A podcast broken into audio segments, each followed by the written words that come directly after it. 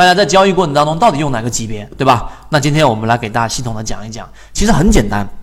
缠论它在交易过程当中，级别的取决于啊，取决于你用的是哪一个级别的中枢来进行交易。记住，它的这个级别判断有两种，第一种就是我们说的操作级别，第二就是我们的判断级别。判断级别里面它是有辅助作用的，但我们最主要的操作级别呢，更多的是在日线级别、六十分钟级别，再小一点就三十分钟级别了，就不能再小了。啊，这个是要告诉给大家的，而它取决于中枢在哪个位置，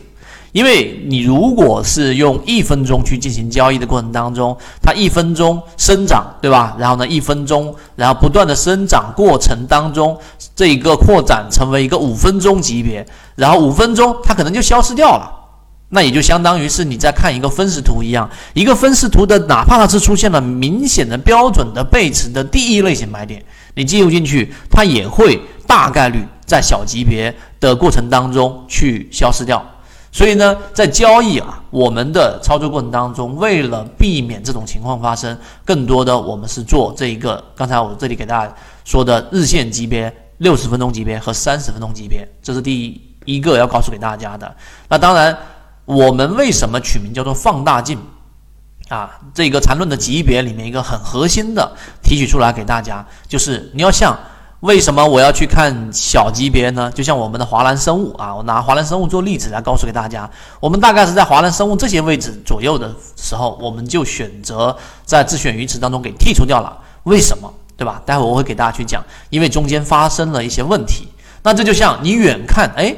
这是一个美女，对吧？但如果你再走近一点，哎，你就发现她可能不如在远处看的时候那么美丽。如果你再走近一点，你发现哇。这一个都是满脸的这个化妆品，再用放大镜来看呢，都都到毛细孔了，那自然美女就不是美女了。那所以级别的一个很核心的这一个关键，就是我们要从一些小的级别来看出一个标的它在上涨过程当中的正常的状态，或者说是它已经涨到一定阶段了。就像我们说益丰药房现在也是同样的道理，它已经是强弩之末了。那这个时候，在小级别上啊，你可以用三十分钟或者十五分钟级别，发现它出现了这样的一个量能衰竭和这一个中枢的一个背驰啊。待会我给大家讲背驰，很多人都搞不清楚。那我在后面的这一个训练营里面也会讲到怎么判断背驰，很简单，不复杂。所以你要明白这个道理，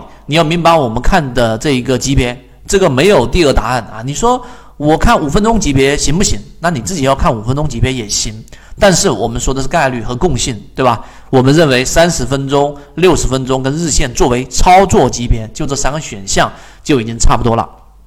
不需要过分去看一分钟级别，那操作明确这一个级别和次级别的关系，那我们最终的目的和第一期的择机缠论一样，肉眼识别。那今天我们讲的训练营完成之后，这几节短短的几节之后完成，你一样可以做到肉眼识别。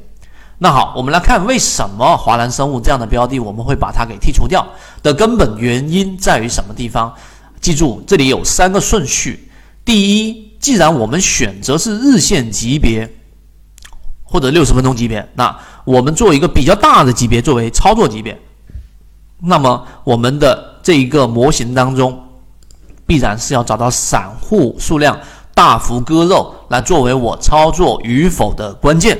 这一点大家牢牢记住。你要记住，你单纯拿一个标的来看缠论的时候，成功率啊啊其实不高，因为它是一个呃这一个操作系统，它是一个介入和卖出的系统。但是如果在选股角度，你没有用到我们所说的这一个散户割肉模型，那就有问题。今天的分享就到这里，想要进入圈子一起进化学习，可以加我朋友圈 SD 八幺八幺二，有完整版的视频专栏分享给大家。希望今天的三分钟对你来说有所帮助，和你一起终身进化。那在华兰生物当中，我为什么以这个作为一个呃这个初始呢？你会发现啊，我切换到华兰生物给大家看一看，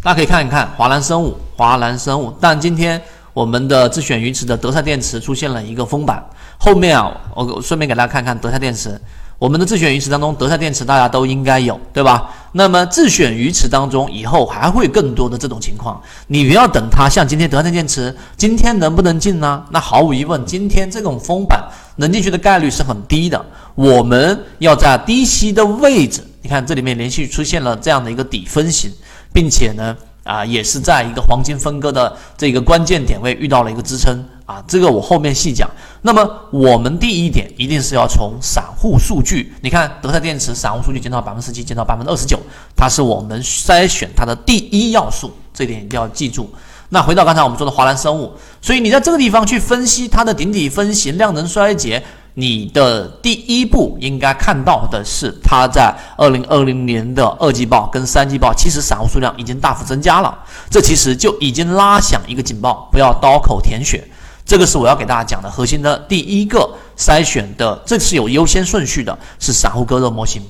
第二个就是超跌突破，我教大家第二个技巧。超跌突破，我们已经把这个信号分享给所有的进化岛里面的各位了。那那你要知道，你在这个地方上去用缠论的逻辑来判断的话呢，其实它并没有出现我们说的很明显的一个背驰，因为这是一个中枢段嘛。然后这一笔 A 小 a，然后这一笔 B，对吧？它是一个盘整背驰。它其实并没有背驰，它因为 B 段就是我们说的这个地方啊，待会我说那个地方，我说到后面大家都明白了。这个小 B 段和上涨的这个小 A 段，就进入到中枢的这个小 A 段相比较来说，实际上 B 段它并没有怎么样，它并没有比 A 段要小，它还是上涨量能很强的这一个回踩形成的一个中枢。那实际上你并没看出什么端倪，但是问题是什么？我把这一张图再放大给大家看。问题是出在了它的这一波调整直接打到了我们所说的次下趋势以下，变成了弱势超跌。所以即使这里面没有出现任何背驰，那么如果按照优先顺序来说，第一，散户数量大幅增加，这是筹码明显分散了；第二，这一波回踩它已经打到弱势了，它不像前面看到了没有？前面这里面所有的回踩。所有的新中枢构建过程当中，它都只是我们说的灰色，也就是我们说正常的震荡区域，所以这个是第二优先级别。第三才到我们说泽西缠论里面所提到的它的一个我们说上升的一个线段的破坏啊，实际上它的破坏我在后面的内容给大家讲，那这个才是第三优先级别。所以明白这个之后，大家就知道我们的操作级别是哪一个了。第二个，我们说到底哪一个是我们在交易过程当中优先去看的，千万不要一开始一上来随便拿个标的，我就用缠论去判断，然后我用日线级别判断，然后我用六十分钟级别判断，发现它出现了一个大背驰，那我是不是就可以进去了？这不行。